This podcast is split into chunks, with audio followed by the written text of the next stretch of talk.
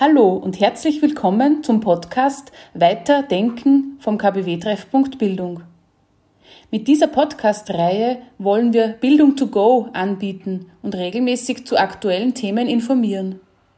Diese Impulse sollen zum Weiterdenken anregen und Menschen ins Gespräch bringen.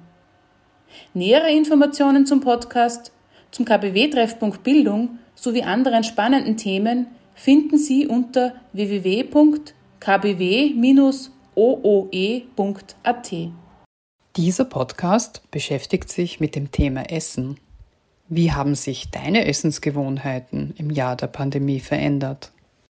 Grundsätzlich äh, nicht sehr, mit Ausnahme dessen, dass ich kaum bis gar nicht essen gegangen bin und äh, selbst viel gekocht habe.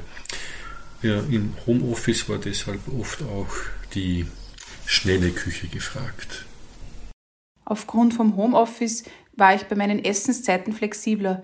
Meist habe ich erst um 9 Uhr gefrühstückt und zuvor schon zwei Stunden gearbeitet. Auch zum Kochen bin ich selbst mehr gekommen, was mir zu Beginn Freude machte, aber mittlerweile freue ich mich schon wieder, wenn ich manchmal bekocht werde. Meine Essgewohnheiten bzw. wie sehr ich darauf achte, was ich esse, haben sich im vergangenen Jahr ziemlich verändert. Nicht so sehr wegen der Pandemie, sondern weil ich schwanger war und jetzt meinen Sohn still. Da achtet man plötzlich nur recht viel mehr drauf, welche Qualität die Lebensmittel haben, die man isst. Also, dass sie frisch sind, bio, regional und vor allem gesund. Eigentlich ist es schräg, dass ich erst einen zweiten Menschen versorgen muss, dass ich so richtig drauf schaue, dass ich mich gesund ernähre. Meine eigene Gesundheit sollte mir doch eigentlich genauso viel wert sein, dass ich darauf achte, was ich esse. Was beeinflusst dich bei der Wahl deiner Nahrungsmittel? Regionalität und Saisonalität, da ich es selbst äh, berechnet finde, äh, Lebensmittel direkt von den Produzentinnen zu erwerben. Und wann mich nach etwas Exotischerem äh, lüstelt, dann, dann achte ich auf das Vertretgütesiegel. Ich versuche regional und saisonal einzukaufen. Erdbeeren im Jänner kommen für mich nicht in Frage.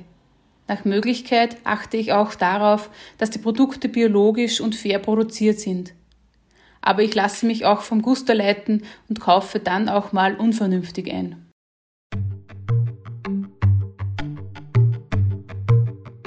Essen ist immer ein Thema. Für mein Empfinden soll es unter denen, die täglich gemeinsam speisen, möglichst positiv und wertschätzend verhandelt werden.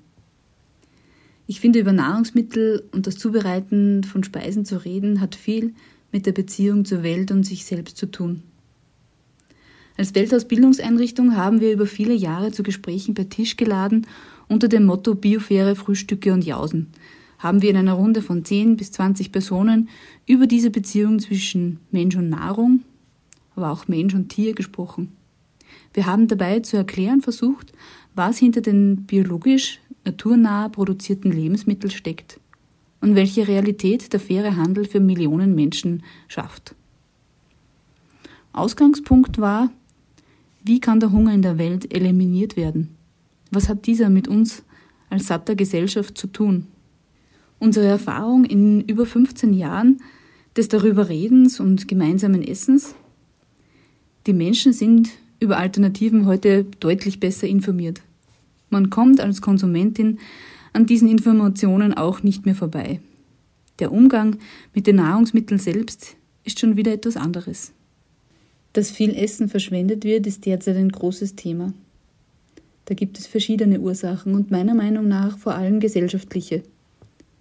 Von wem lerne ich, meistens als Kind, den Umgang mit Lebensmitteln?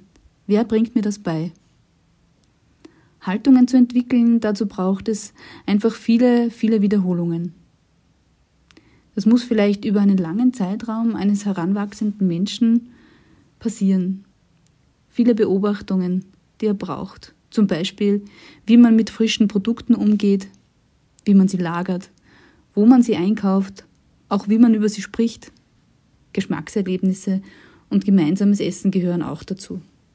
Wir haben diese Thematik des biofairen Essens oft auch in Schulklassen und in die Jugendarbeit getragen und dort erlebt, dass es für manche nicht leicht ist, darüber zu sprechen. Denn wer arm oder bescheiden aufwächst, Wer nicht entscheiden darf, was auf den Tisch kommt, ist klar im Nachteil. Natürlich gibt es die Umsorgten, die, die familiäre Küche schätzen und sich ungern mit dem schnellen Wurstsemmel aus dem Supermarkt versorgen. Aber es sind auch viele, die keine Wahl haben, wo billig gekauft wird, wo gemeinsames Essen zu Hause eine Seltenheit ist. Deshalb ist die wertschätzende und achtsame Gesprächsleitung immer ein zentrales Thema derer gewesen, die diese Gruppen, diese biofairen Gespräche und Mahlzeiten, meistens Frühstücke oder Abendjausen, gestaltet haben. Moralischen Druck angesichts des Ungleichgewichts von Überfluss und Hunger habe ich immer als äußerst unpassend empfunden.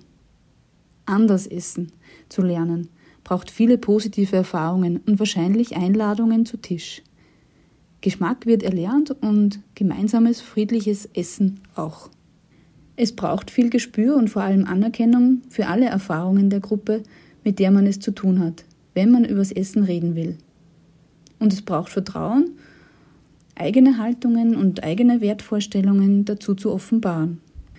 Über viele Jahre, in denen wir dieses Projekt reflektiert haben, hat mich eines zunehmend besorgt. Wie finden jene den Anschluss, die sich alle diese Alternativen nicht leisten können. Die, die auf einen günstigen Einkauf im Supermarkt angewiesen sind und den Direktvermarkter nicht erreichen. Oder wo in der Fülle der Sorgen um die Existenz oder das Gefüge einer Familie gar kein Platz ist, sich mehr Gedanken darüber zu machen. Denen sind wir immer öfter begegnet. In einer bekannten Late-Night-Comedy hat es die Diplom-Volkswirtin Annie Hartmann unlängst auf den Punkt gebracht. Der wissenschaftliche Beirat des Landwirtschaftsministeriums stellt fest, Hartz IV reicht nicht für eine gesunde Ernährung. Auch wer in Österreich auf Unterstützung angewiesen ist, dort wo es in Familien nur ein schlechtes Einkommen gibt, da werden veränderte Essgewohnheiten schwer umzusetzen sein. Da braucht es Orte für Kinder, wo sie das zusätzlich regelmäßig erfahren können.